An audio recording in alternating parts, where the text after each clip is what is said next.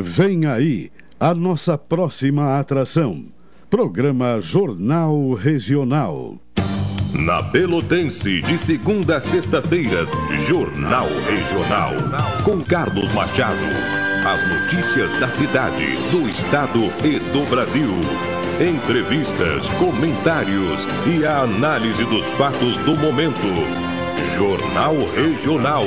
De segunda a sexta, aqui na Pelotense, a Rádio Show da Metade Sul.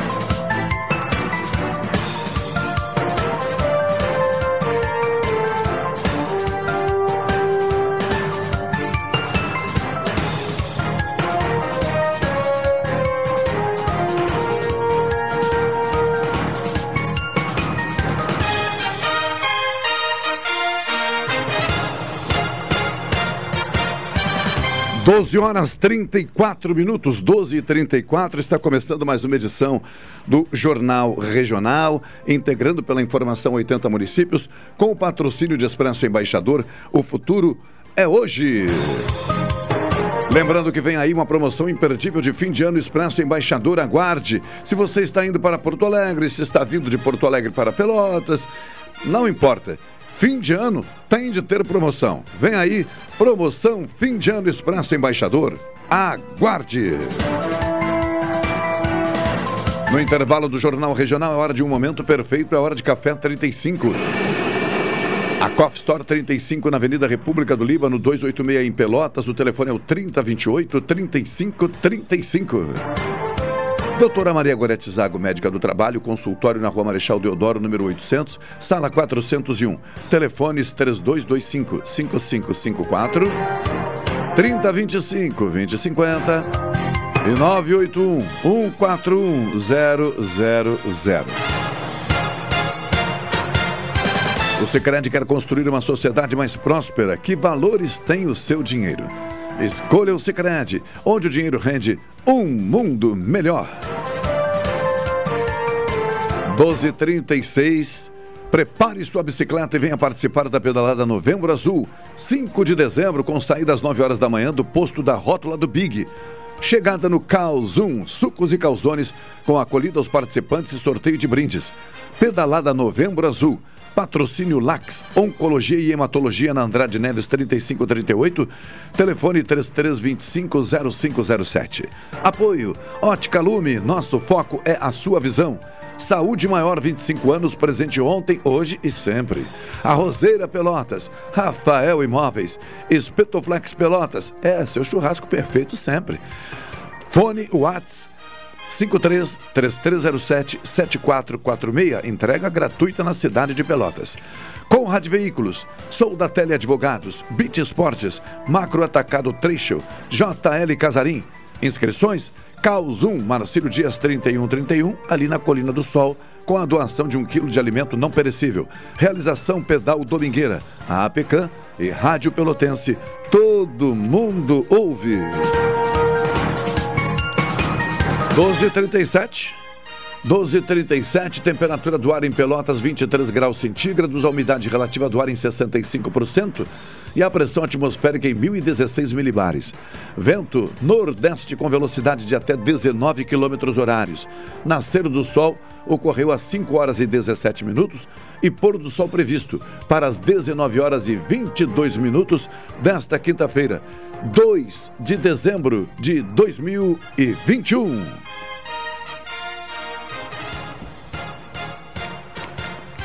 12 e 37. 12 e 37. Produto interno do Brasil cai 0,1% no terceiro trimestre e país entra em recessão técnica.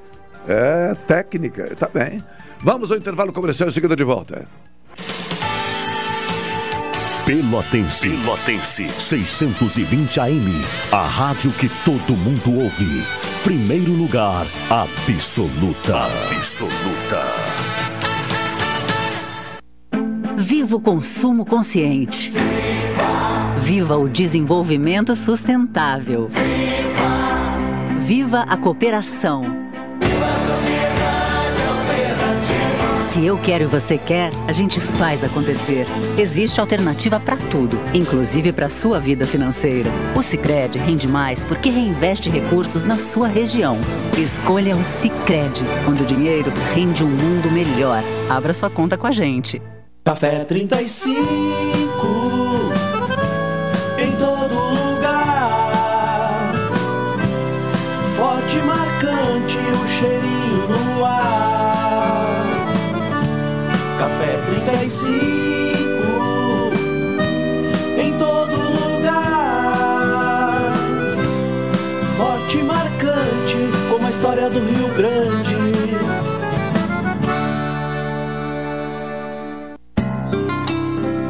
Doutora Maria Goretti, médica do trabalho, realiza exames de admissão, demissão, mudança de função, retorno ao trabalho e laudo PCMSO, Programa de Controle Médico de Saúde Ocupacional.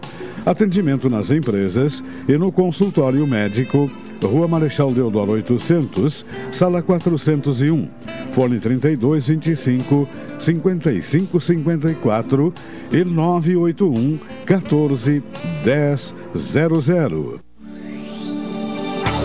Gotas prostáticas. Temos um recado para homens com 40 anos ou mais. Se você está com problemas urinários e na próstata, atenção! Está à venda nas farmácias de toda a região as famosas gotas prostáticas. Uma fórmula natural com efeitos que irão auxiliar a amenizar as inflamações, dores e inchaços da próstata, além de aliviar sensações desagradáveis da bexiga cheia, dificuldades, queimação e dor ao urinar. Auxilia ainda na prevenção do câncer da próstata. Com a próstata funcionando bem, o desempenho sexual na terceira idade melhora consideravelmente consideravelmente gotas prostáticas. A prevenção ainda é uma grande opção.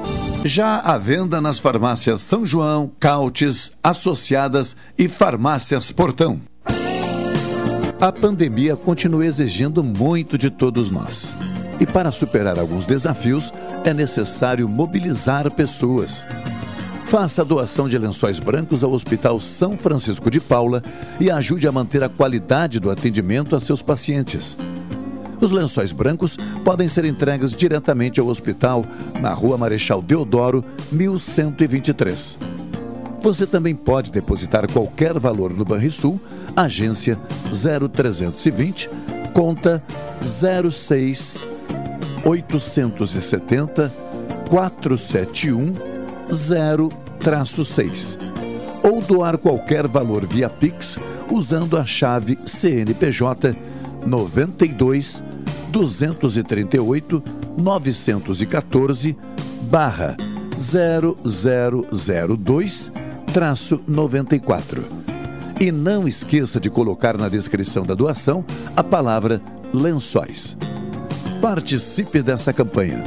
Doe lençóis brancos ao Hospital São Francisco de Paula. Apoio Rádio Pelotense 620 AM. Todo mundo ouve.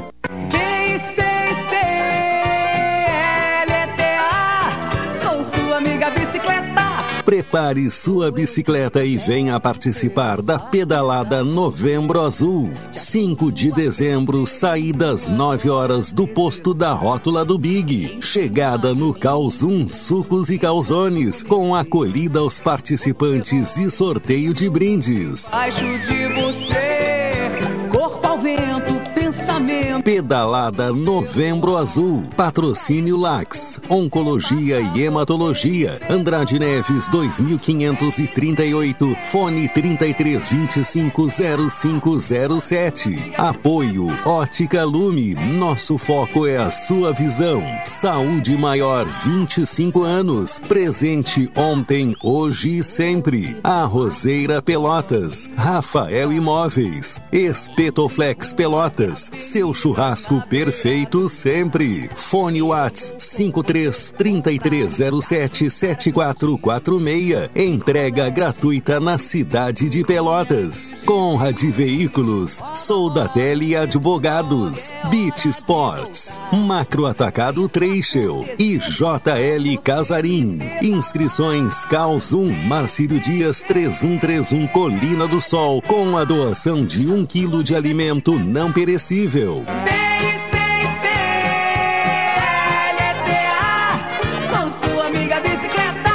Realização Pedal Domingueira, APECAM e Rádio Pelotense 620 AM. Todo mundo ouve.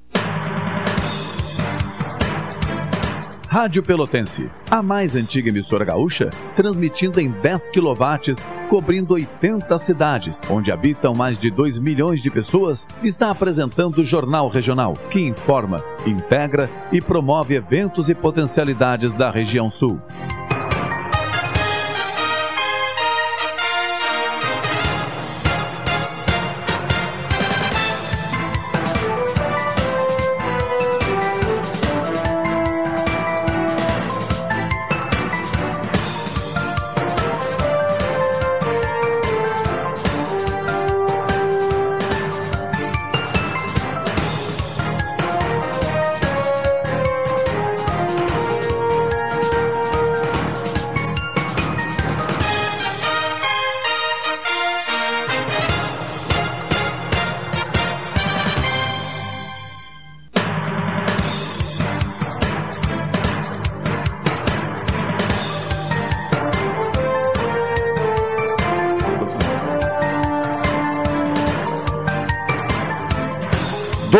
45 minutos, já estamos em contato, já, ô Tony Alves, já?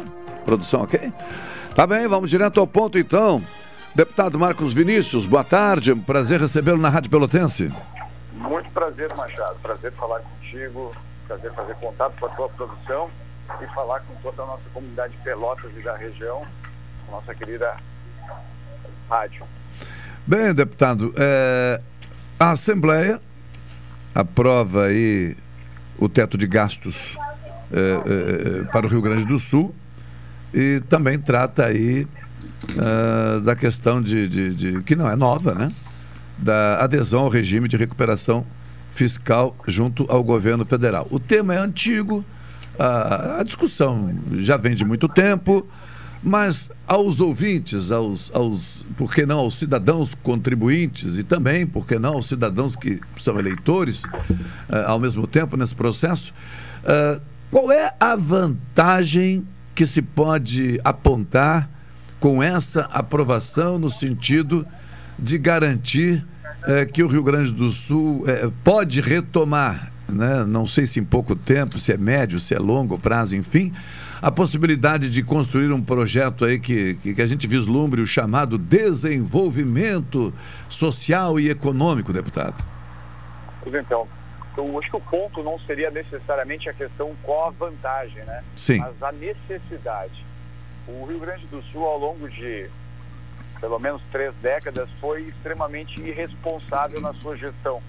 Gastou mais do que arrecadou ampliou despesas muito acima da capacidade de crescimento da receita, entregou ajustes e reajustes salariais acima da inflação, criou alguns privilégios para pequenos grupos de servidores públicos, né, porque a bem da verdade a grande maioria dos funcionários públicos recebe muito pouco e recebe mal mas poucos privilegiados acabam abocanhando boa parte da receita do nosso Estado. Além disso, incentivos fiscais que foram mal, mal dimensionados. Enfim, um ingrediente, é, ingredientes de uma sopa aí que acabou sendo bastante indigesta para a atual geração que vive, trabalha e ainda quer continuar vivendo no Rio Grande do Sul. O teto de gastos aprovado na Assembleia Legislativa era o último incremento que faltava para que o estado do Rio Grande do Sul pudesse fazer a reforma tão necessária para que um novo Rio Grande venha a nascer. Nós estamos falando da adesão ao regime de recuperação fiscal proposto pela União, que passa né, pela reforma da Previdência, pela reforma tributária estadual, pela reforma administrativa, passou por, pela desestatização de empresas que estavam trazendo prejuízos e também pela redução do tamanho da máquina pública com a privatização de eh, estruturas que não estavam adequadamente mais se, se alinhando àquilo que a nova lei, a nova legislação federal acaba, acabava também impondo. Deputado, eh, como é que ficou ou como é que fica a, a, aquela relação, por exemplo, do repasse do cofre do Estado para os demais poderes, no sentido de que isso seja proporcional uh, ao que está disponível naquele momento e não exatamente ao cumprimento de uma regra que, por vezes, não observa uh, ou não observava, confesso que eu não, não conheço esse detalhe como é que ficou agora, não observava a disponibilidade, sim, uh, a imposição do texto legal. Bom, vou te dar um, um exemplo assim, bem concreto. No final do governo Tarso Genro, ele apresentou um reajuste salarial para as carreiras da polícia, brigada militar e as carreiras da polícia civil. Sim, recordo. Um reajuste salarial que não foi pago no seu mandato, foi pago em três prestações dentro do governo Sartori, sem saber exatamente qual seria o impacto financeiro disso, sem saber exatamente qual seria a inflação naquele período, né, sem saber qual seria a arrecadação do Rio Grande do Sul naquele período também. Eu quero dizer que eu tenho maior respeito, admiração pelas forças de segurança, polícia, brigada militar do nosso estado. Tenho defendido essa bandeira como prioridade do nosso mandato. Sou membro titular da Comissão de Segurança da Assembleia Legislativa e mantenho contato direto com esse setor tão importante. Mas ao entregar uma medida como essa, como fez o governador Tarso Genro, ele fez um ato extremamente né, eleitoreiro e, de alguma maneira, irresponsável, né? Porque, de alguma maneira, não efetivamente irresponsável, porque jogou para o governo seguinte e nas costas da sociedade o pagamento de uma conta que não se sabia sequer como iria uh, pagar. Uh, o governador Tarso Genro zerou os depósitos judiciais e como não tinha mais recurso para investir de lugar nenhum, resolveu fazer um reajuste salarial para o próximo governador. Isso foi freado aqui na Assembleia. Nós criamos a Lei de Responsabilidade Fiscal Gaúcha e agora, com o teto do gasto, o que se garante com essa lei né, é a possibilidade de reajustes salariais sempre de acordo com a inflação. Isso não significa que os servidores públicos não possam ganhar mais ou que eles não tenham a chance de ter ganho real, como algumas pessoas estão dizendo, como alguns deputados estão falando. Isso é mentira. Não há um congelamento de salários por 10 anos e não há um empecilho para que se dê reajustes inflacionários ou até ganho real. O que a lei apresenta e deixa muito claro aqui da lei de teto de gasto é que para eh, nenhum governador vai poder pagar mais do que o IPCA, que é o índice da inflação oficial do Brasil. Mas se a arrecadação do Estado for muito superior ao IPCA, o Estado poderá sim ampliar essa, esses reajustes salariais. Né? Então essa é a ação. O Rio Grande do Sul conseguiu agora, Machado, é, depois, desde 2009, o primeiro período superavitário efetivo nas contas públicas. Isso por crescimento da receita, diga-se de passagem, o apoio, inclusive, do governo federal, mas muito por conta da contenção do crescimento vegetativo das despesas do Estado, uhum. o que contribuiu muito para esse momento que nós estamos olhando agora. É, deputado, só com relação. a gente enxerga esperando. Não, perfeito. Agora. Perfeito. Não, com relação ao repasse aos demais poderes, como é que ficou então? Não, os repasses dos demais poderes não são afetados. Né? Não. A Assembleia aprovou uma emenda durante esse texto, mantendo a mesma regra, porque se ficasse congelado dentro do ano de 2021, né, esse ano que houve redução de gastos, que todo mundo também conteve despesas para ajudar no período da pandemia, isso certamente teria é, prejuízos maiores.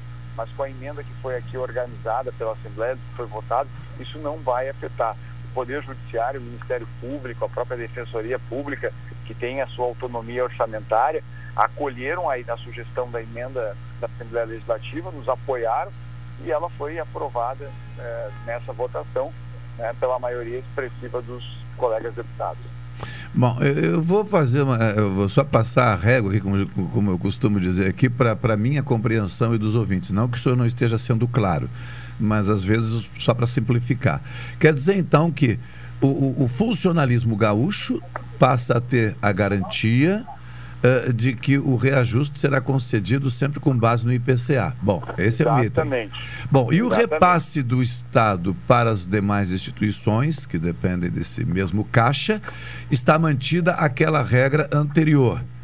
Ou seja, repassa os valores, enfim, é, é, nos percentuais que estavam é, já estabelecidos e cada um estabelece a sua política de salários. Exatamente. É isso. É essa a questão.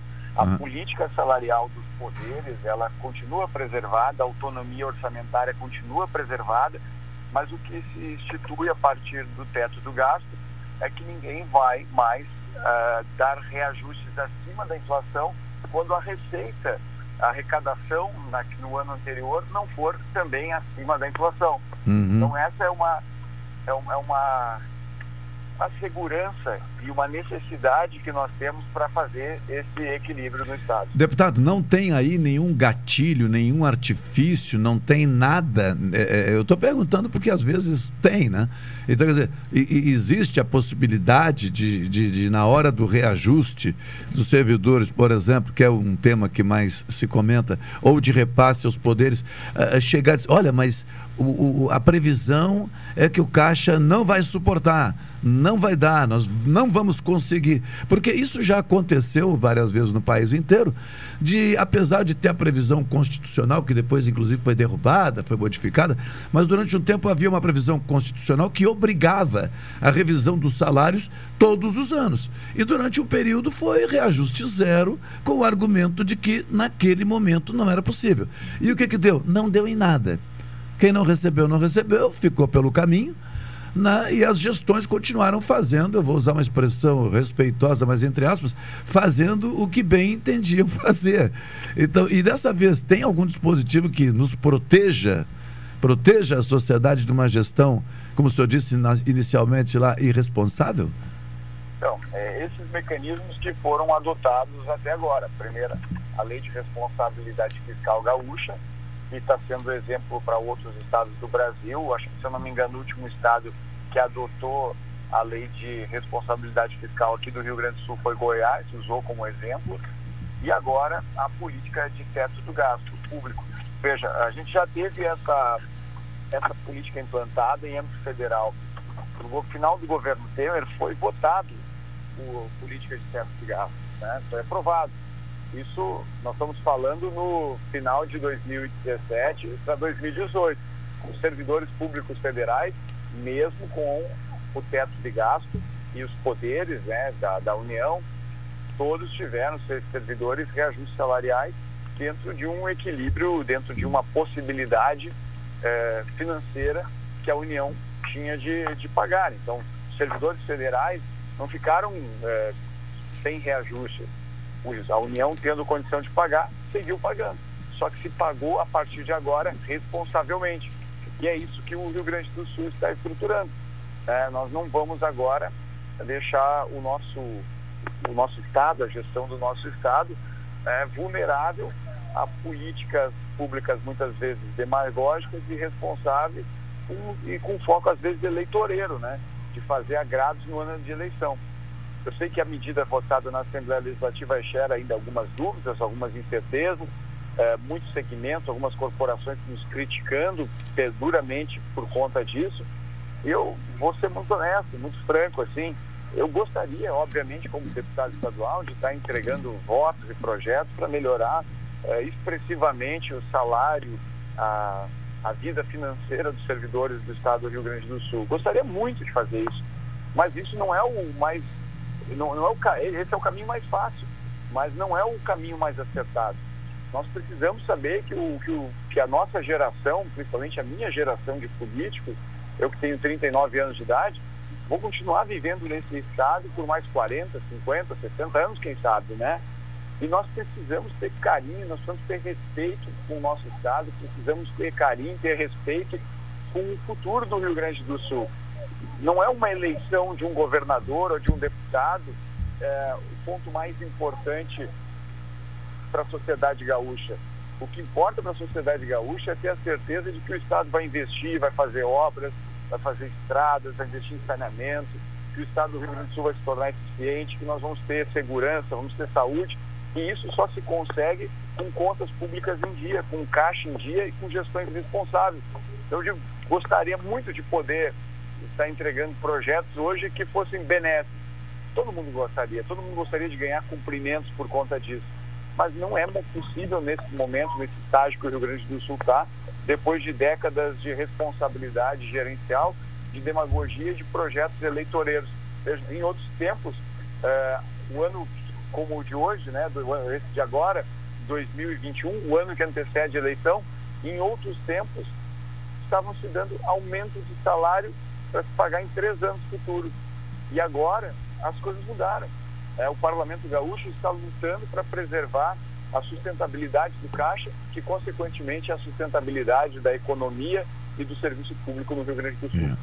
Deputado, forte abraço, muito obrigado pela sua participação. Se Deus quiser, voltaremos a conversar, avançar nesse tema. Para encerrar, o senhor é pré-candidato a, a, a, na próximo, no próximo pleito?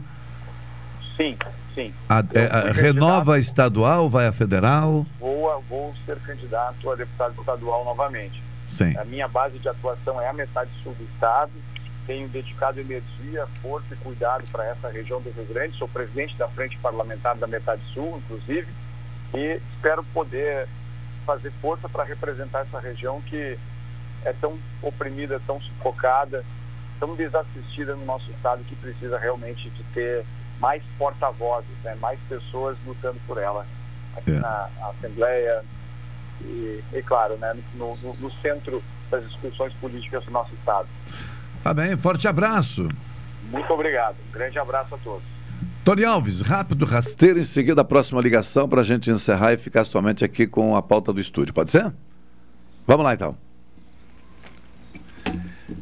É... Essa é a ZYK 270, Rádio Pelotense, 620 kHz. Música, esporte e notícia. Rádio Pelotense, 10 kW. Viva o consumo consciente. Viva! Viva o desenvolvimento sustentável. Viva! Viva a cooperação. Se eu quero e você quer, a gente faz acontecer. Existe alternativa para tudo, inclusive para sua vida financeira. O Sicredi rende mais porque reinveste recursos na sua região. Escolha o Sicredi, onde o dinheiro rende um mundo melhor. Abra sua conta com a gente. Café 35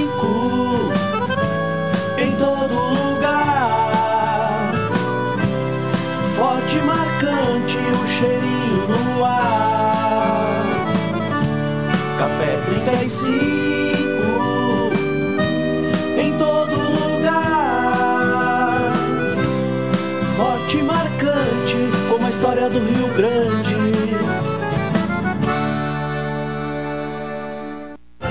Expresso Embaixador. Novos horários de ônibus para Pelotas, Rio Grande, Porto Alegre e Piratini. Informações no Instagram, arroba Expresso Embaixador ou no site www.expressoembaixador.com.br. Durante a pandemia, o serviço de bordo cortesia está suspenso para a segurança dos passageiros. O transporte de pessoas com necessidades especiais com passe livre valerá na modalidade direto. Os horários estão sujeitos a alterações e o tempo de duração de viagem está sujeito às condições da estrada. Expresso Embaixador. O futuro é hoje. Amor, o que você mais quer neste Natal? Família reunida, muito amor, uma ceia deliciosa. E presentes? Estão garantidos. Na Delta Sul tem móveis, eletro, som, imagens, smartphones, brinquedos, informática. Você acaba de me dar uma ideia. Que tal irmos agora para Delta Sul? Perfeito. Daí a gente antecipa as compras e já aproveita as ofertas e condições que também são um presente. Vai ser alegria para a família toda. É isso que eu mais quero nesse Natal. Viva mais a sua casa com o Natal dos Sonhos Delta Sul. Está chegando o Retar 2021. Você vai poder quitar as suas dívidas com o Sanep e ganhar até 100% de desconto em juros e multa ou parcelar em até 300 vezes. E atenção! Neste ano, o Retar vai dar 100% de desconto para os juros e multa devidos entre abril de 2020 e maio de 2021. Todo recurso obtido pelo Retar será revertido em obras para a nossa cidade. Acesse o site do Sanep e solicite sua adesão. Retar, você em dia com a cidade e a cidade em dia com você. Doce Natal Shopping Pelotas. Quer concorrer a um Nissan Versa Sense zero quilômetro? A cada 250 reais em compras, cadastre suas notas fiscais e boa sorte. De segunda a quinta, as suas chances são em dobro. Consulte o regulamento da promoção em nosso site. Viva um Natal cheio de encantos e doçuras com Shopping Pelotas. Ho, ho, ho, ho. Para vencer a pandemia, a vacinação é a única arma, agora e daqui para frente. Cada pessoa imunizada é uma garantia a mais de proteção para todos nós. Faça o esquema vacinal completo. É importante tomar a segunda dose e também não esqueça a dose de reforço. Nessa luta, não podemos retroceder. Uma iniciativa, a Zona Sul, Associação dos Municípios da Zona Sul. Rádio Pelotense, a mais antiga emissora gaúcha, transmitindo em 10 kW, cobrindo 80 cidades, onde habitam mais de 2 milhões de pessoas, está apresentando o Jornal Regional, que informa, integra e promove eventos e potencialidades da região sul.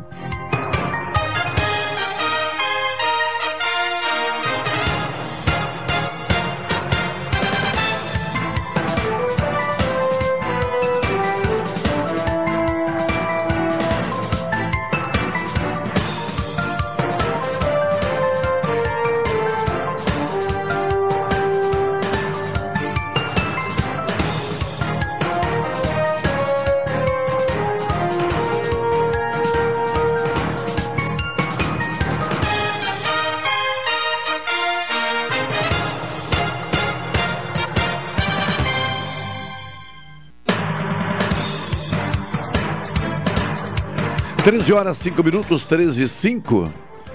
É, a produção já está fazendo ali o contato para a gente né, cumprir essa pauta inicial, que aliás bastante rica nesta quinta-feira. É, doutor Farias, boa tarde, pode dar o seu boa tarde, já estamos em contato também? Boa tarde. Boa tarde, audiência, e até quero deixar, é. na, deixar bem claro aqui para os meus amigos de Rio Grande. Claro. Que daqui a duas horas estarei é, em Rio Grande, inicialmente na Câmara de Vereadores, onde serei recepcionado pelo presidente da Câmara, o, o Branco, Sim. e demais vereadores.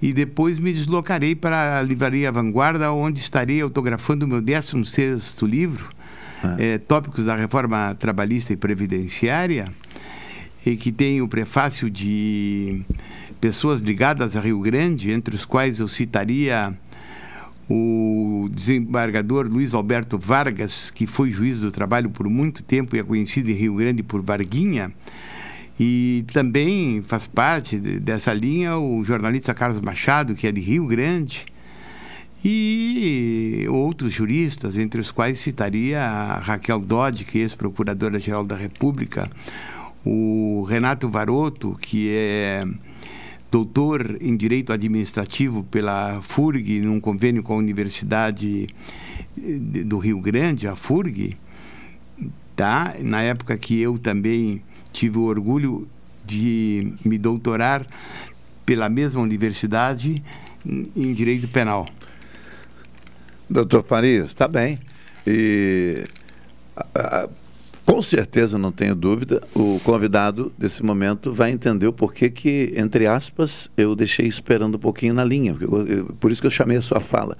Nós estamos em contato com Beto Albuquerque, que, igualmente ao senhor, né, lança um livro amanhã em Pelotas, ou seja, homens das letras, né, das artes, da literatura, cada um com seu assunto. Beto Albuquerque, boa tarde.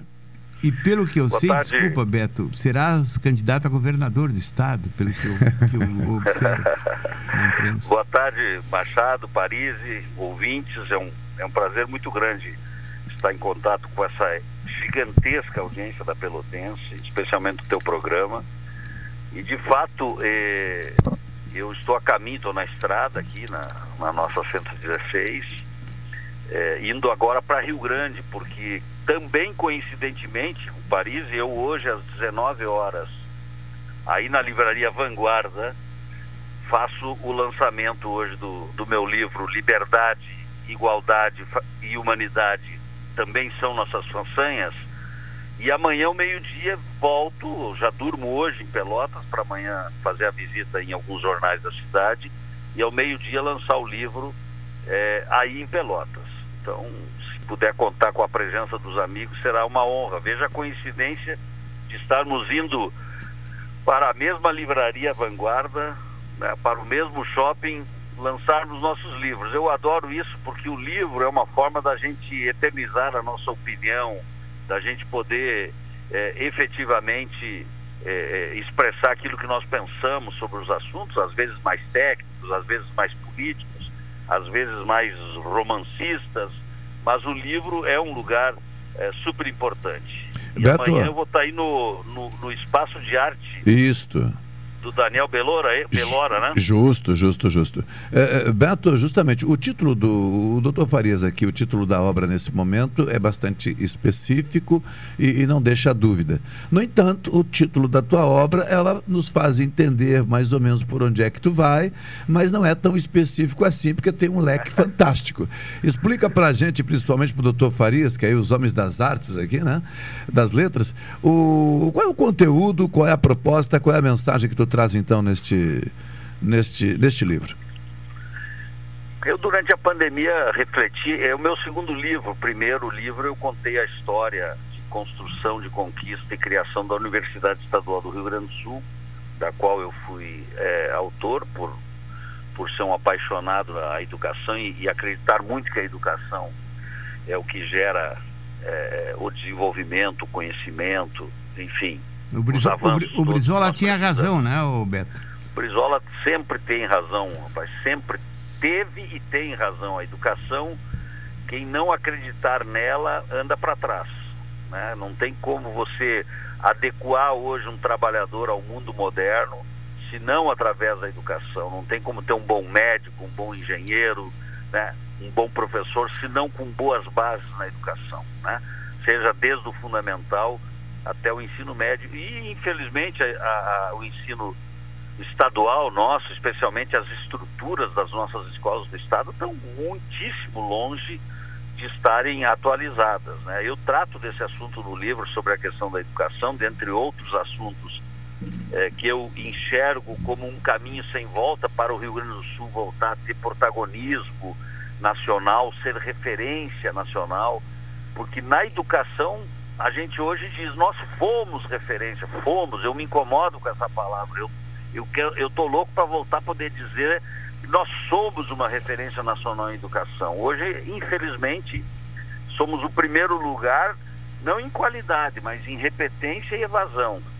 Somos 12 segundo lugar no IDEB, né, o indicador de desenvolvimento da educação, e somos o último, o último lugar em oferta de escolas com ensino em tempo integral. Ou seja, continuar assim não vamos a lugar nenhum como Estado, não vamos diversificar nossa produção, não vamos gerar mais é, é, é, desenvolvimento, não vamos sair da onde nós estamos. O, né? o Beto, Então, eu, eu te pergunto, eh, vou colocar um assunto já que está nessa linha aí. Claro, Faria. O governador Eduardo Leite, ele, ele agora mandou um projeto para a Assembleia Legislativa e, na realidade, ele está adotando uma política que se, ado- que se adota há muito tempo lá no Ceará, principalmente no, em Sobral, eh, na cidade de Sobral, e ele vincula ao, ao ICMS, a verbas para a educação. O que que tu poderia dizer sobre esse projeto? Não, eu acho que as políticas de incentivo eh, de investimentos para que melhorem os investimentos em educação no plano dos municípios é uma coisa positiva. O problema é que quem está fazendo o incentivo aqui no Rio Grande do Sul não está fazendo a sua parte. Ou seja, o Estado está desenvolvendo muito mal a educação estadual. Os municípios, de um modo geral, já ofertam uma educação de muita qualidade, especialmente no Fundamental 1, no Fundamental 2, que é a tarefa constitucional e legal do município hoje, administrar mais o ensino fundamental e o Estado administrar mais o médio. Muito embora nós tenhamos ainda muitos alunos, o dobro de alunos do ensino fundamental do Estado, nas escolas do Estado, do que de ensino médio nas escolas do Estado. Então, todo incentivo é bom. Eu, eu, eu li também uma matéria que que paga um bônus ali para o aluno ficar na escola. Eu, eu acho que é uma política urgente e necessária, mas eu prefiro ter uma escola seja atraente, que o aluno queira ficar na escola, não porque está ganhando um bônus, porque ele acredita na escola, porque ele tem esperança na escola, porque ele tem dentro da escola laboratório de robótica, ele tem dentro da escola laboratório desenvolvedor de software, desenvolvedor de games, laboratório de matemática, de física, de ciências, de química, de biologia, de línguas que ele possa aprender. Esse jovem precisa de uma escola, não só de um bônus, senão ele não vai ficar na escola mesmo bônus, porque hoje o pai dos filhos que estão nas escolas do Estado querem esse filho é, muito melhor que eles no passado. Esse filho quer muito mais do que a escola vem dando, porque ele está pensando no futuro, ele tem esperança, ele quer ser melhor, ele quer ser um profissional que tem um salário melhor, ele quer ser um empreendedor, ele quer ser um juiz, ele quer fazer concurso, ser um bom advogado, doutor Farias. E, e ele não encontra isso na escola de hoje. Então, os incentivos são importantes. O Ceará é um grande exemplo de, de, de ensino fundamental Pernambuco, onde a gente governa, nós estamos lá com a maior rede de escolas em tempo integral no ensino médio do Brasil. São 75% dos jovens no ensino médio nem escola em tempo integral. Entra às sete e meia da manhã, sai 17 horas, alimenta-se lá, ganha uniforme lá dentro, está protegido, está seguro, está aprendendo, está saindo com um caráter muito melhor, está formando-se para a vida dentro de uma escola de ensino em tempo integral. Eu, eu acredito muito nessas experiências que continuadamente mostram, tanto Ceará quanto Pernambuco, o próprio Espírito Santo também, alguns estados brasileiros que hoje são de ponta né, em, em negócios, são de ponta em empregos, são de ponta na indústria eh, e no comércio, porque investem muito em educação. E é isso que o Rio Grande do Sul esqueceu de fazer. O Beto, eu vou te, fazer, vou te colocar outro assunto. Bem, eh, tradicionalmente, olhe bem, tradicional, eu sou oriundo da Polícia Civil, fui escrivão, depois fui delegado de polícia, depois fui promotor de justiça, hoje já na, na, na jubilação estou advogando. Bem, mas e, todas essas carreiras assim de funcionário público, até colocaria a SUSEP na, na roda, todos eles, a partir de determinados governos, conseguiram uma certa dignidade para sobreviver. Hoje o policial ganha razoavelmente bem, poderia ganhar mais, evidentemente, né? As carreiras jurídicas também, mas passa os anos, passa governos e sai governo, e eu sou professor estadual concursado, sou aposentado como professor, me orgulho de ser ter sido professor por mais de 30 anos no estado em, em língua portuguesa e outras disciplinas. Mas o, a realidade é que entra governo e sai governo e o magistério, o professor ganha uma miséria. Essa que é a verdade. Hoje, é verdade. hoje um, um professor, digamos assim, nível 6 com, com pós-graduação, é, no Estado ganha menos que um policial militar. Não que o policial militar não, não deva ganhar aproximadamente 5 mil reais ou mais, mas o professor deveria ganhar no mínimo isso. E um professor com 40 horas no Estado não ganha 4 mil reais. É verdade.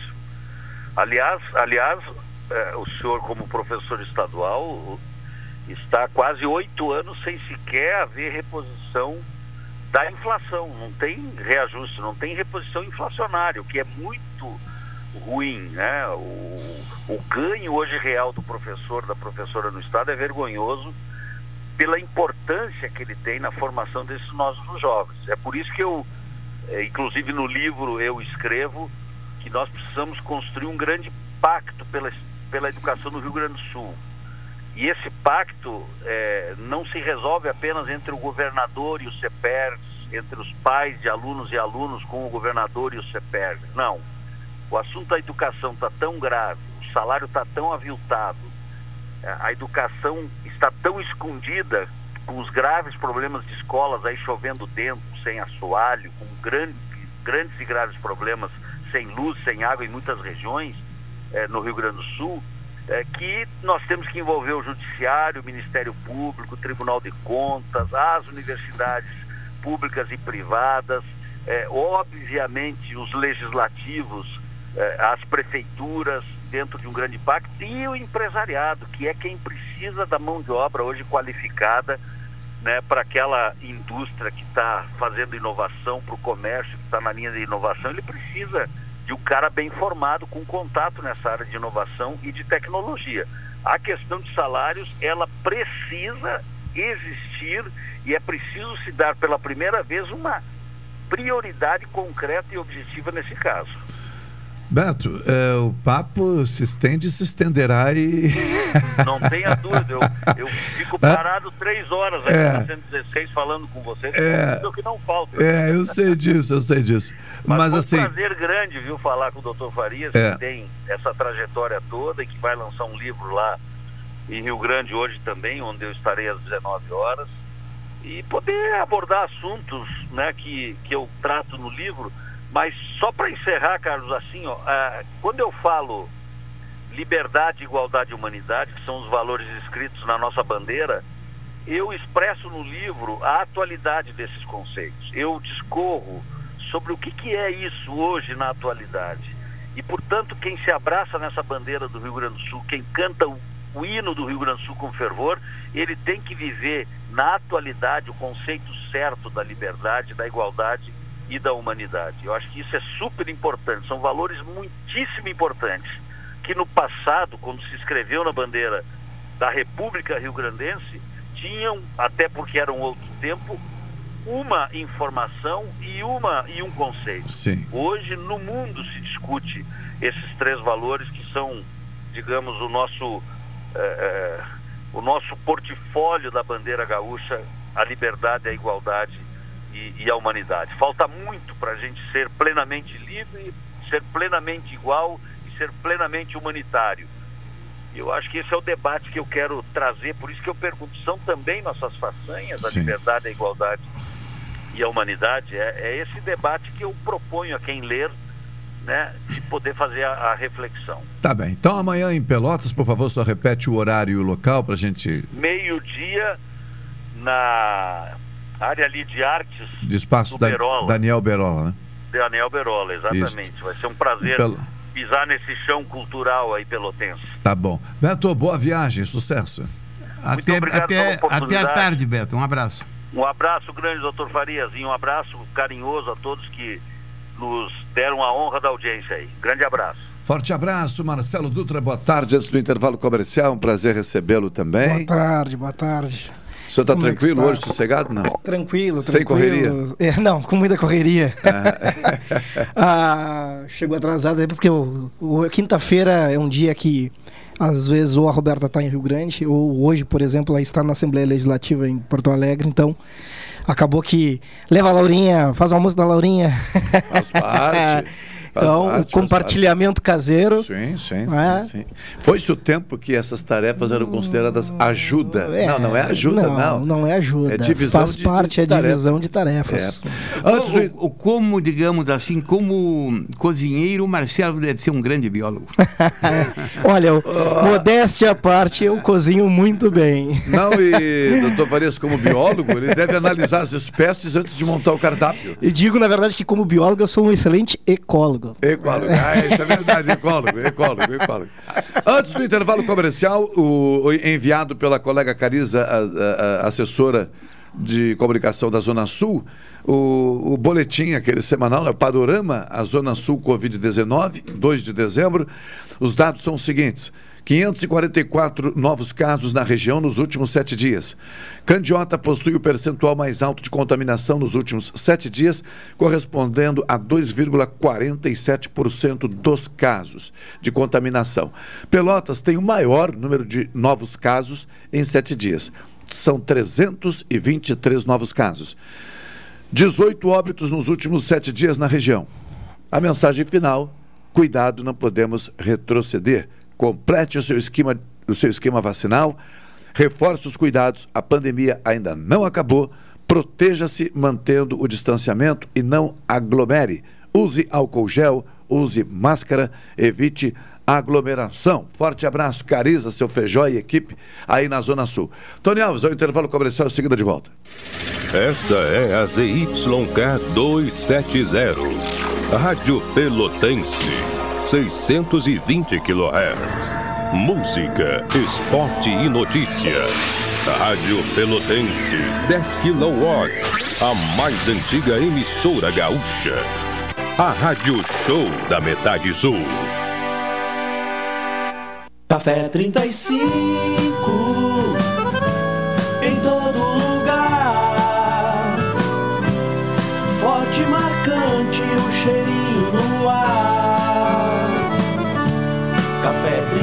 35 em todo lugar. Forte e marcante como a história do Rio Grande.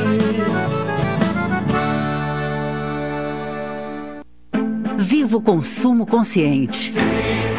Viva o desenvolvimento sustentável. Viva a cooperação. Se eu quero e você quer, a gente faz acontecer. Existe alternativa para tudo, inclusive para sua vida financeira. O Sicredi rende mais porque reinveste recursos na sua região. Escolha o Sicredi, onde o dinheiro rende um mundo melhor. Abra sua conta com a gente.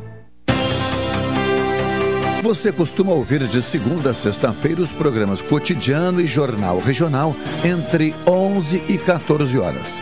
Agora você pode ouvir esses programas a qualquer momento do dia, da noite, e não importa onde você esteja. Acesse a Rádio Pelotense no Spotify e ouça os programas Cotidiano e Jornal Regional. Pelotense, a rádio que todo mundo ouve.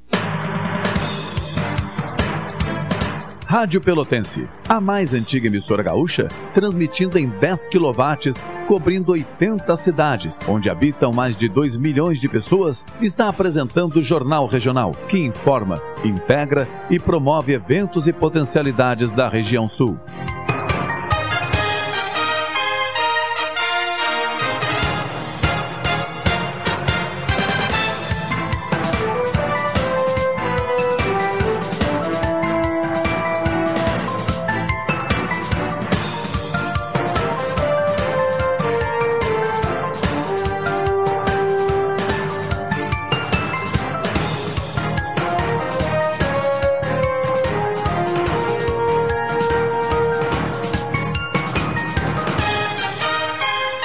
Horas 25 minutos, 13 e 25. A nossa produtora já está aqui. E daqui a pouco vai destacar mais alguns itens, mas eu quero que ela quero não, solicito, por favor. Sem querer às vezes, né? É, destaque apenas o primeiro parágrafo da primeira informação que diz respeito ao PIB, para a gente O colocar verbo querer aqui. é transitivo, exige complemento. É, pois é, justamente, por isso cuidado. É, por favor, só o primeiro parágrafo dessa informação com a devida manchete também, Carol, Tá por bem. favor. PIB do Brasil cai 0,1% no terceiro trimestre e país entra em recessão técnica. O produto interno bruto do Brasil caiu 0,1% no terceiro trimestre de 2021, na comparação com os três meses imediatamente anteriores, confirmando a entrada do país em uma nova recessão técnica, segundo divulgou nesta quinta-feira, dia 2, o Instituto Brasileiro de Geografia e Estatística.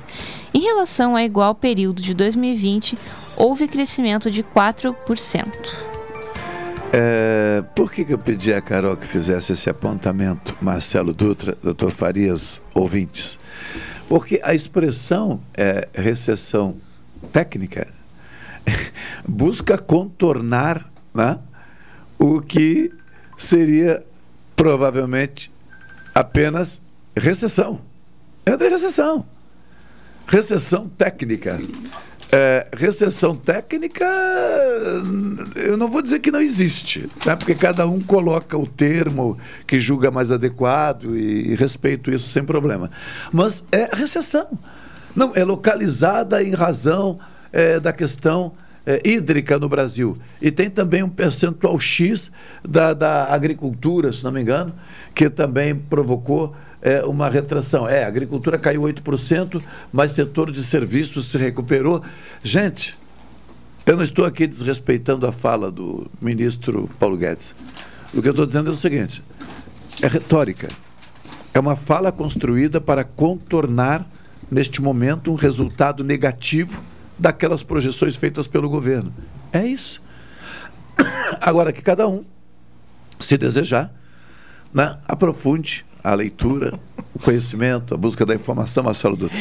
É, olha, Machado, é, o que é, a gente está, infelizmente, se acostumando às notícias ruins, né? É, seja desse momento histórico que estamos passando por conta de uma pandemia mundial que atacou diferentes economias de diferentes formas e algumas se saíram melhores do que outras e a gestão da nossa parece que foi bastante desastrosa, né? E os números estão aí, né?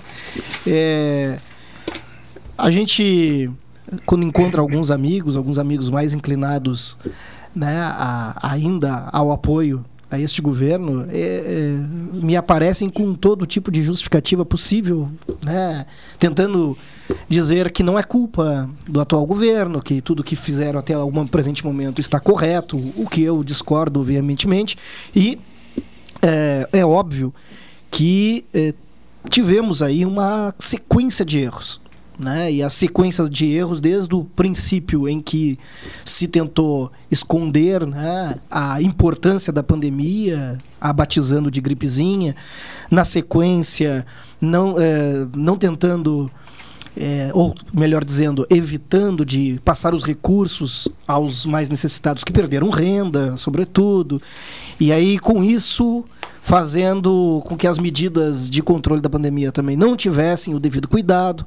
E essas coisas todas, em algum momento, como até gosta muito de dizer o Pete, vamos pagar um preço. E a gente realmente está pagando um preço. Mas não é um preço pelo fato de que a pandemia nos atacou, é um preço do fato de que a gente não soube lidar com a pandemia, né? não soube fazer a gestão eh, devida da pandemia e por extensão é, da economia. Aproveitando a estado do Dr. Farias aqui, eu diria que neste caso. Está falando muito bem, é estada e não estadia. É muito bem. Mas eu, me esforço, não é de hoje. é, aproveitando então, é, é, essa questão de não é, atacar um problema, né, não enfrentar uma situação é, oportunamente, né, adequadamente, ou seja, no tempo certo, ou, ou melhor, no tempo devido, uh, acarreta prejuízos que depois realmente é preciso criar um discurso para justificar, doutor Farias, porque aí o senhor me ajude para brincar com as expressões. Pode não existir dolo, mas a culpa, é isso? É possível. é, o dolo é vontade, é representação de praticar e a, e a culpa normalmente ocorre por negligência, imprudência, imperícia. Isso no terreno do direito, né? Principalmente do direito civil. Mas na vida prática. E na vida também. Na vida prática é, é, é ocorre o seguinte: vou deixar no, no ambiente da pandemia para ser facilmente compreendido. Se tivéssemos, por exemplo, é, interrompido totalmente o funcionamento das escolas no país, e digamos que a pandemia fosse né, gravosa por dois anos, lá adiante, por mais que nós justificássemos essa medida como necessária, e seria, dois anos se passaram e vai para conta da vida da classe estudantil. Ah, isso é, isso então, é uma, isso não, é uma, isso... E não volta. Não, mas a vida segue. Sim, a vida segue. Então, quando alguém diz que o governo. Não, mas o governo está pagando auxílio, o governo está vacinando, o governo. Não é isso, não é, não é a isso que nós estamos nos referindo. Nós estamos nos referindo que a demora por conta de um discurso negligente, negacionista, negacionista causou um prejuízo que não tem volta. É um, um não adianta preju... aumentar o auxílio agora para 2 mil. O tempo perdido e as vidas perdidas já se foram. O prejuízo na educação ele é assombroso, porque olhe bem, enquanto, a, enquanto as escolas particulares de uma forma ou de outra funcionavam razoavelmente bem através da tecnologia, né? As escolas é, públicas tanto no, campo, no, tanto no estado como no município estavam completamente paradas e quem paga o pato? Aqueles que lá estavam estudando, não é verdade? É. Então, é, para além disso, o fato da. Eu estava assistindo um analista mais cedo, né? E ele nos, ele estava colocando os números né, brasileiros e outros momentos em que já passamos por recessões técnicas, né? Ou por valores mais deprimidos do crescimento. E nessa nossa atual sucessiva é, sequência aí de trimestres em que o crescimento foi mínimo, né? Para não dizer zero, é, ele coloca que esta será mais uma década perdida. Né? Então, tipo, a produção né, nessas, nesses últimos 10 anos, ela praticamente a gente anulou o que conseguimos crescer nesses, nessa sequência de trimestres em que o resultado é muito ruim. Então a gente vai ter aí né, vamos dizer, guardar as esperanças para que as coisas melhores, para que novos, enfim, governantes venham e que a gente consiga se empenhar num esforço coletivo de país para que a gente venha recuperar os resultados. Mas, segundo esse analista, será uma década perdida e a gente fará um esforço de no mínimo 20 anos, né? Já que não é só nós que estamos numa maré ruim, Sim. o mundo inteiro. Então que a gente vai remar uns 20 anos para poder recuperar o que a gente mais ou menos estava um pouco antes de encontrar aí o, o atual governo e a pandemia. Mas nem tudo está perdido, Machado. Não, tanto porque, é que eu estou aqui. Porque vou, vou, você, você, você, o, o ouvinte pode, pode observar o seguinte, né? É, a, a chegada de André Mendonça ao STF, uhum. né?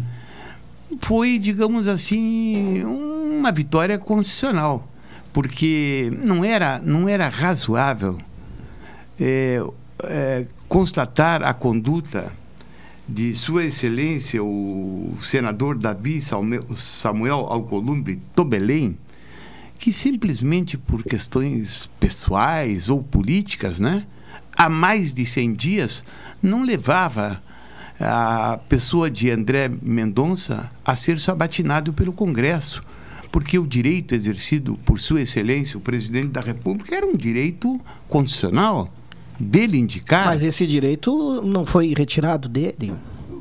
Ele indicou, foi sim, indicado. Sim, mas ele não, não, não é quando não, não, não ocorria a sabatinação, mas aí não existia prazo para que ela ocorresse? Não, não, não, existe previsão não, não, de prazo? Não, mas não se trata de prazo. Não, não é uma. É. Só, só, um pouquinho. Eu, eu, eu, eu, não, só um pouquinho. Se a casa pode, se a casa pode destinar recursos públicos em que a hum. Constituição garante hum. que, falando de recurso público, tem que haver plena transparência e ela omite quem os recebeu, então não, não, não, não levar à frente no prazo que alguém acha que seja adequado. Não, não, é, não, se, não se trata. uma indicação não, não, do presidente, só, só um eu acho razoável. Só, só um não, Machado não, só um Marcelo, Marcelo, Marcelo, Marcelo, Eu vou pedir a Carol, eu vou pedir a Carol que sente entre os dois é, é, para evitar o confronto. Não, não, não, não, se trata, não se trata de conforto. A audiência, o, o, a, a, o direito, o direito. Pode falar mais alto. O, o direito é alicerçado, só porque o direito é alicerçado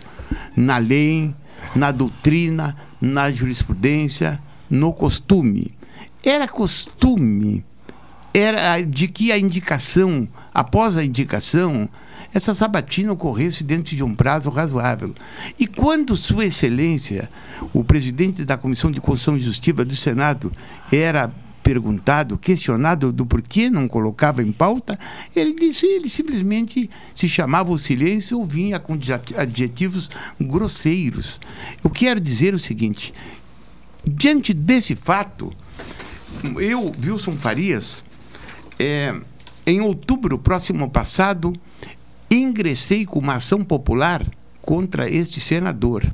É e ontem e o processo estava na justiça, estava na, junto ao Tribunal Federal aqui para decisão, e evidentemente que diante da, da marcação, da ocorrência da sabatina, a ação popular perdeu o objeto.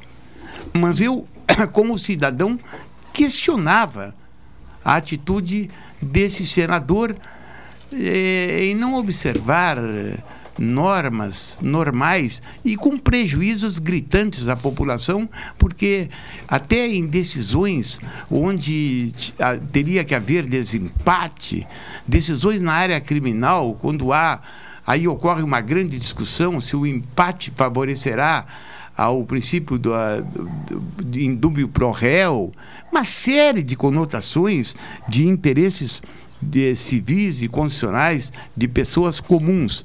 Então, agora, sem entrar no, no, no, mérito de se o candidato é bom ou não, para mim, ele preenche todos os requisitos eh, que se requer para um, para um ministro do Supremo.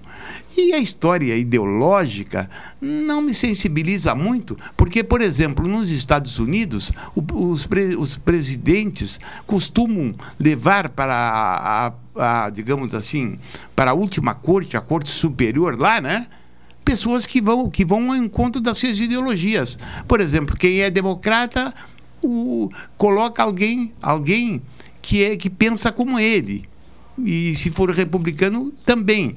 Então, agora, se os critérios, a forma poderia ser modificada, é, um, é algo a pensar. Inclusive, há projetos dentro do Congresso Nacional que dizem que a, a, escolha de alguém que vai para o STF deveria obedecer outros parâmetros.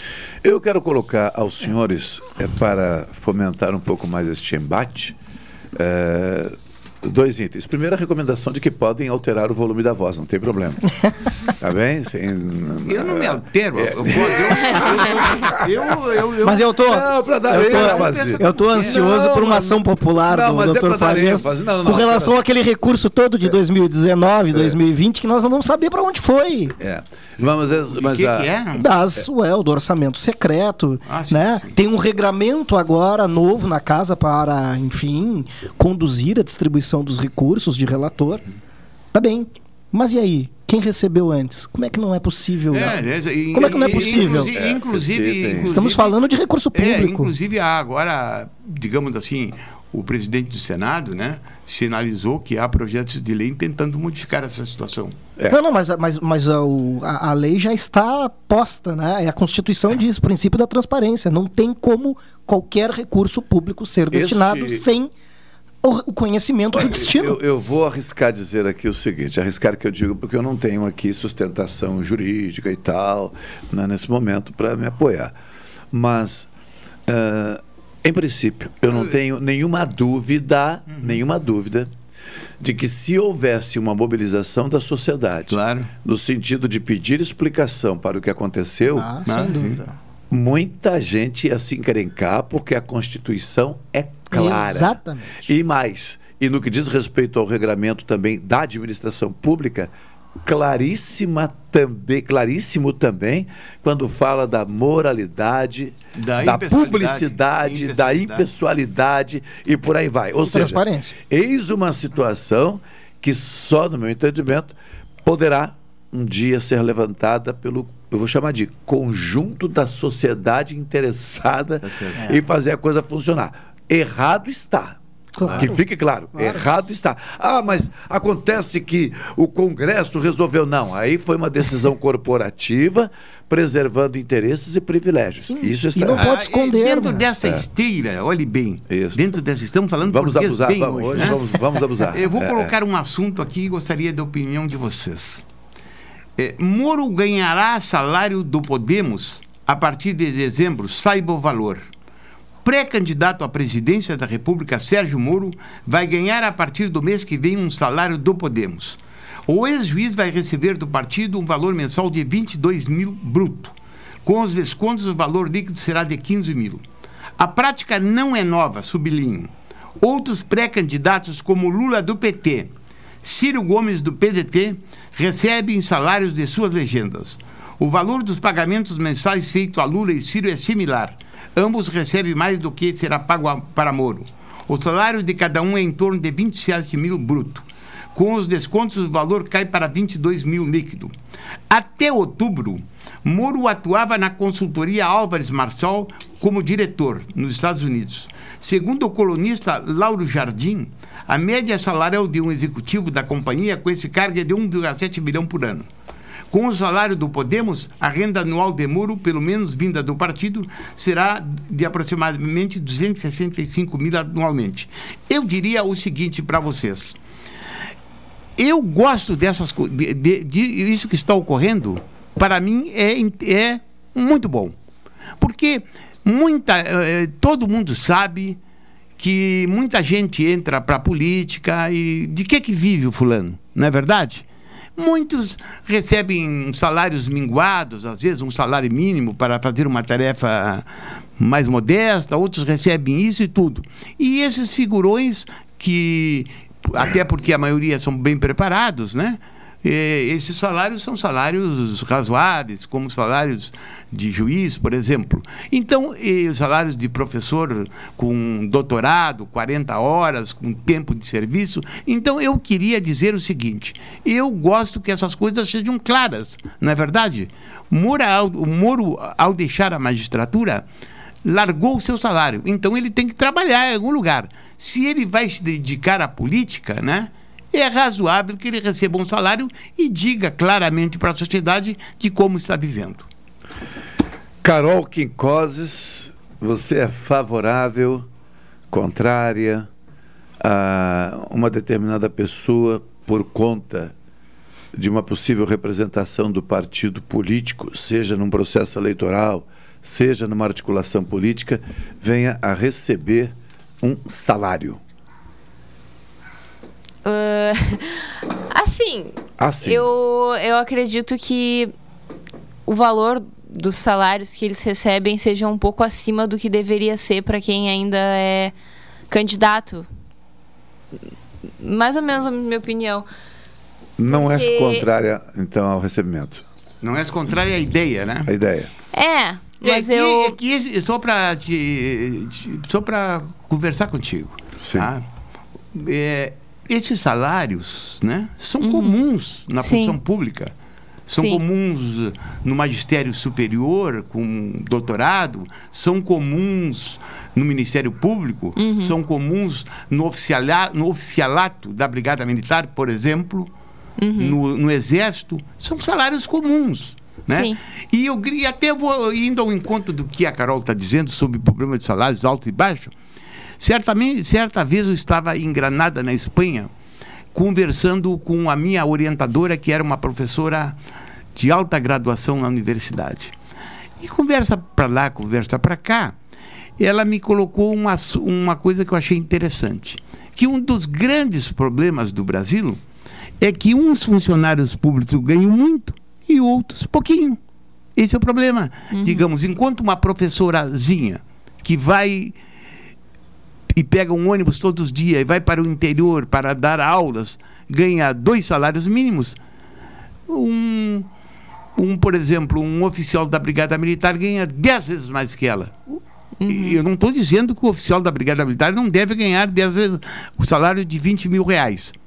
Mas a professora é que ganha mal. Essa é a minha opinião. Ela é mal paga. Marcelo Dutra. Olha, Machado, eu não vejo o menor problema. Para mim é uma discussão de. É uma instituição privada, de um alguém privado, numa relação privada.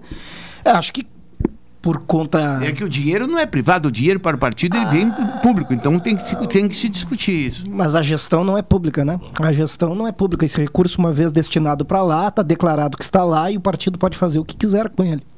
Então, não, eu não vejo. Para mim, é, uma, é que nem a gente discutir se o Moro vai receber 22, se o Lula recebe 27. Para mim, é que nem discutir. O Neymar ganha 100 milhões, o, o sei lá quem é outro lá recebe 200 milhões. É, é, Eu vou- é- é, o, o problema, eu acho que é parecido com o que nós estávamos um dia saindo e, e conversando aqui, né? Os partidos, eles se descaracterizaram do ponto de vista é, um pouco, assim, né? Agremiações políticos É, é, e ideológicas. isso, é, ideológicas. Assim, as, as coisas ficaram muito misturadas. Hoje está valendo muito a personalidade. Então, contrata-se. Contrata-se uma personalidade para levar o partido à frente e para, inclusive, isso contribuir na, no momento da negociação que é feito né, no desmembramento em outras esferas. Então, eu não vejo problemas. Deixe-me, deixe-me então aqui buscar uma outra faceta aí da, da mesma situação, uma outra hipótese, também para ouvi-los. O que vocês falaram a mim já satisfaz, mas vou me manifestar criando uma outra questão em cima disso. Quando alguém é buscado por uma agremiação político-partidária, neste caso trazido pelo Dr. Farias, e passa a ter esse tratamento diferenciado com sustentação financeira, inclusive, cria dentro do partido uma desigualdade de tratamento eh, para a disputa do processo eleitoral que eu considero absurda. E por que eu considero absurda neste momento? Porque no Brasil nós ainda estamos eh, discutindo e, e, avançando até nessa questão para garantir, por exemplo, a proporcionalidade da divisão dos recursos públicos do fundo eleitoral para as candidaturas de mulheres, mulheres negras, homens negros, indígenas e por aí vai. E aí, de repente, o partido busca um recurso que é contribuição de seus filiados ou repasse de dinheiro público e dá sustentação a um nome, né, tratando uh, como celebridade. Isso. E criando para essa pessoa as condições fantásticas de disputa. Se lembrarmos que a maior disputa ocorre dentro do próprio partido, ah. eu não sei se isso prospera. se prospera, se avança. Porque teremos então de revisar o funcionamento dos partidos políticos e ter uma reforma política, né? Que trate é. disso, porque veja bem, doutor Varias, o senhor daqui a pouco está num partido político que recebe a nossa querida Carol Quincoses, que a partir de hoje será sustentada né, é, pelo partido político para nos representar. No entanto, o personalismo destacado pelo Marcelo faz com que a Carol, alcançando o objetivo pretendido inicialmente pelo partido, a partir dela, lá adiante ela não tenha compromisso nenhum com ninguém. É. Mas, Porque Machado, ideologicamente isso não então, existe. Machado, isso vai virar negócio. Sim, mas já virou. Não, é um negócio. É um negócio. Não, mas é um negócio. Machado, é um mas negócio. Vai virar um assim, negócio ó, Porque a, o, o, partido tem uma personalidade. Contrata o Ronaldinho Gaúcho para ser candidato aqui do nosso a partido. A diferença. Contrata o fulano. É, mas é isso aí. A, ah, diferença, a diferença entre o partido que recebe recurso público para, enfim, se manter e eu, que sou um servidor público que recebo recurso público para me manter, é que lá é uma personalidade jurídica e aqui uma personalidade física. Tá? Não, tu tens a obrigação de prestar um serviço não. à estrutura pública. Sim, o cara não, lá no não, partido não político pegar, não tem. Não, bem, tem. Lá não, tem. Não, não, não, não eles prestam ser, não, eles prestam lá um a serviço. Está garantido. A, quem? a prestação deles. O serviço é de garantir um representante, ou fazer. Não, no caso ah. da contratação. Eu ah. digo no caso do mandato. Ah, tá bem. Foi a isso mas, que eu me referi. Mas, mas a Carol partido... se elege e no dia seguinte, vamos dizer, ela é governadora do Estado. Qual é o compromisso da Carol com o partido? Bom, deveria ser total, né? pois é. Deveria. Ela pode, no Mas meio ela do pode... mandato, dizer o seguinte... Nem, nem precisa chegar ao final. Nem precisa chegar no meio do mandato. Não estou confortável é. e a partir de agora sou governadora sem partido. É. Porque não tem nada que a obrigue a corresponder ao investimento feito é. na campanha dela. Doutor Farias, não, vem aí uma imbricação maluca aí? Não, eu, eu, eu, eu sou a favor da, da transparência eu nesse também. sentido, sabe por quê? É. Porque eu, eu, eu recordo que uma vez eu estava eu tava, eu estava numa. Desculpa, mas só que transparência. Numa, numa, numa, coisa, eu estava numa efeitos, assembleia, numa é. assembleia, é. e, e, eu estava dizendo, bem, aqueles que me representam, né? Numa associação, seja ela qual for, digamos do Ministério Público, eles têm que ser remunerados, tem que dizer claramente, né? Porque senão fica aquela história, o cara vai para lá para exercer um cargo e, ele, e ele começa a pegar verbas indevidas, né? Então eu, eu gosto dessa, eu gosto dessas atitudes claras. Concordo é. com o senhor em Não, termos eu, de transparência. Eu, eu, acho que isso é ótimo. É. Mas é, o efeito um outro, disso, é um, é. Um, um outro, eu, eu, eu, eu eu, já, eu já, já, já concordei mais, mas hoje eu já discordo muito. Uhum. Eu acho que a gente não tem que fazer financiamento público de campanhas ou coisa do tipo. Eu acho que o recurso público é muito escasso para se gastar com esse tipo de coisa. Já se gasta lá no Congresso com coisas que eu discordo, que deveriam ser gastas. As emendas, sobretudo, né? Aliás, eu percebi que tu é uma pessoa inteligente, Machado, quando uma vez tu uhum. diz assim, eu não sou a favor das emendas há muito tempo atrás. Uhum. Né? E aí eu digo, pensei, mas por quê? Poxa, a emenda de repente é um negócio interessante, né? Porque tu tem alguém que é da região região traz emenda, traz recurso para cá. Mas aí depois a gente tem que pensar, a que preço? A que preço? A que preço? Porque essa pessoa pode ter se vendido, inclusive superado seus princípios para poder trazer algum É, pouco eu de vou recurso. substituir a expressão pra- para preservar a todos nós, viu? Não é nenhuma impropriedade da tua parte, tu não falaste nada indevido. Mas vou trocar o vendido por essa pessoa pode ter se comprometido de uma forma indevida. Tá bem. É aquele cara que diz o seguinte, né? Se né, me ajuda que eu te ajudo, o Tá troca-troca mas- se estabelece. Mas, mas pra- E- e- e- Então, só que para existir, para existir a expressão estão comprando deputados, É. alguém tem que ter vendido deputados, né? É, é que eu não. Pra comprar tem que ter É que eu não Para ter essa relação comercial, não pode então ter compra me- sem venda, né? Então É, teve já venda. pedi a Carol cópia desse tipo de contrato, ela ainda não trouxe. Tá, mas, mas aí o, o, o que, É. o, que, que- o, que, que, o que, que me chama a atenção? Que talvez fosse melhor que o financiamento fosse privado. O problema está é na forma de controle. Essa, essa loucura que era antes, em que um- um- uma empresa, por exemplo, pode doar para fulano, ciclano, beltrano, isso não dá certo. Escolhe um.